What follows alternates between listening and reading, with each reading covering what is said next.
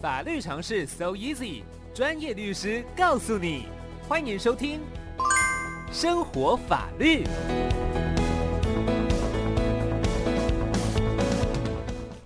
我们今天的生活法律单元邀请到的是扬生法律事务所的邓香全律师，律师早安。 Amy，各位听众朋友，大家早。是邓律师，今天有什么法律常识来分享？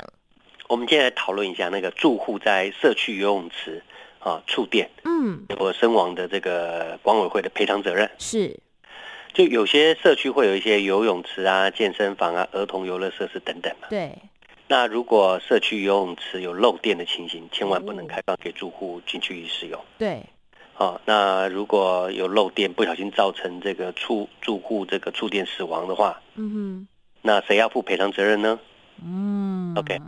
最近就有一个类似的案件是这样子啊，就新闻报道指出，有一个社区的住户李先生在台风过后到社区的游泳池去游泳，嗯，那因为游泳池上方有一个可能会有一个金属的棚架的监视器，哦吼哦那吼，监视器都会有要接电嘛，那对漏电，那导致他触这个触电身亡，哇，嗯家属就向社区的管委会请求赔偿是，啊。那第一审法院认为管委会管委会是有疏失的，嗯，那判决赔偿家属将近三百万元啊。嗯那这个案子还可以上诉啦。不过呢，呃，就是提醒这个社区的呃管理呃管理委员啊，跟主委都要去留意社区的这些公共设施的保养维护的问题。对，那像他这个案子啊，有呃，就是呃，法院认为管委会没有尽到管理的责任是那个监视器在配配置的时候，它没有一个好像叫做漏电断路器，哦，是的，就是有漏电的话会把它断掉的这个保护装置。这个地方嗯，那第二个是线路可能经过那个什么雨这个遮雨棚上方，他说依照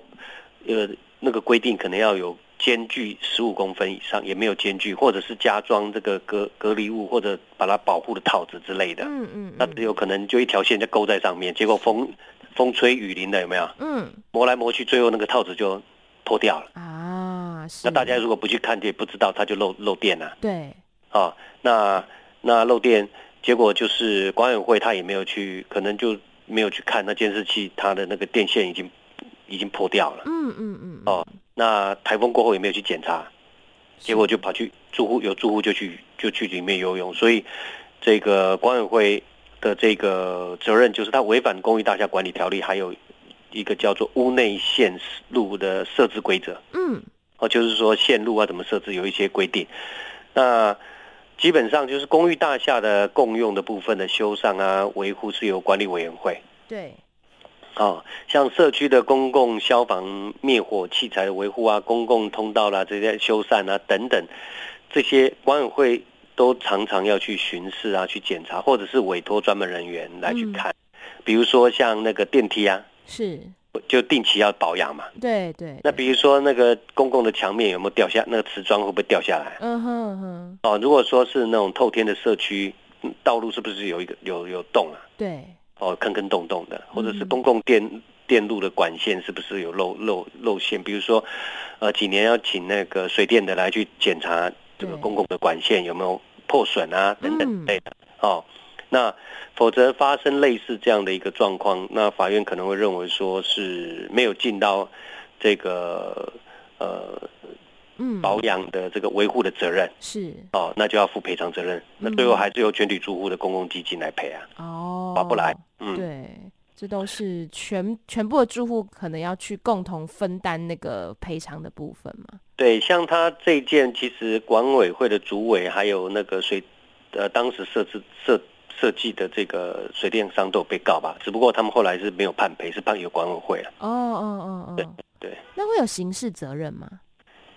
呃，这个个案我没有看到他刑事责任最后是怎么样。嗯嗯对嗯，了解哎。是，所以就是呃，要提醒大家，如果说是住在这种公寓，可是如果说是没有那种管委会的，比如说老旧的那种公寓呢，一般的公寓好像没那有。就公寓不会有游泳池，欸也是，欸也是 哈，也，那就是公寓那个比较麻烦呐、嗯嗯，哎、嗯那个就就像以前曾经我们就看过，我这印象中有个新闻，就是有个社区电梯都没人去管。嗯对，没钱修，我印象中好像就有人不小心从里面掉下去了。啊，我印象中好像全后来是全全体住户都被当成被告还是怎么样？哇哇，所以有一个管委会去管理，就是社区里面或是公寓大厦里面的这些设施，其实是很重要的，要定期去检修、去维护嘛。 对呀、对呀、因为呃很很多情况，因为社区很如果很大的话，你没有办法去看，你可能就是要请专门人去看。对，比如说有你有请这个物业公司或者保全的话，嗯，那可能这个主委或者是里面的委员，他可能就要分工合作，他只要去监督这个物业公司跟保全有没有定时去检查、嗯嗯，去巡逻是等等，，是这样就可以达到这个尽职的责，就是说呃自己有免掉过失责任的一个积积积极的作为。嗯嗯嗯，哦，嗯那如果都不去管，只是挂一个名呢，那可能就会发生事故的时候，你就没有办法去证明说啊，那我有去做一些呃行为啊，来防嗯这个危害的发生。对那比如说像是很多地方有李明活动中心，如果是这些地方出问题的话，那这个责任是谁要负呢？那那看它里民中心应该这么说，就是说一个地方它会有这个公共危险责任，或者是发生事故，要看谁负责去维护保，就是说管理这个地方。对，啊哦，对，就是说，比如说那一那是不是由里长来维护也不一定啊。嗯嗯嗯嗯，哦，他可能只是说李明中心是由某个单位他在他他负责，那里长只是负责去使用的时候去跟他申请或怎么样，不一定。哦，所以说，像刚刚讲的，不管是黎明中心也好，社区活动中心，或者是各式各样的这种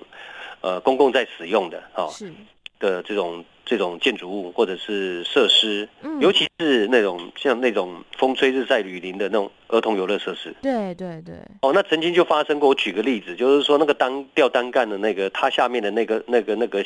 地方，一般我们看到的都是铺那种软垫的，有没有？对，那如果设计在它不是软垫，然后旁边又有凹凸的那种水沟啊，是，那你掉下来的时候就会可能会跌倒啊。嗯，没错，哦，那那管理维护的这个、这个、这个、这个设施、这个、这个健身器材的这个单位或这个人，他可能就会有责任啊。哦，所以要了具体解个案去看是谁负责这个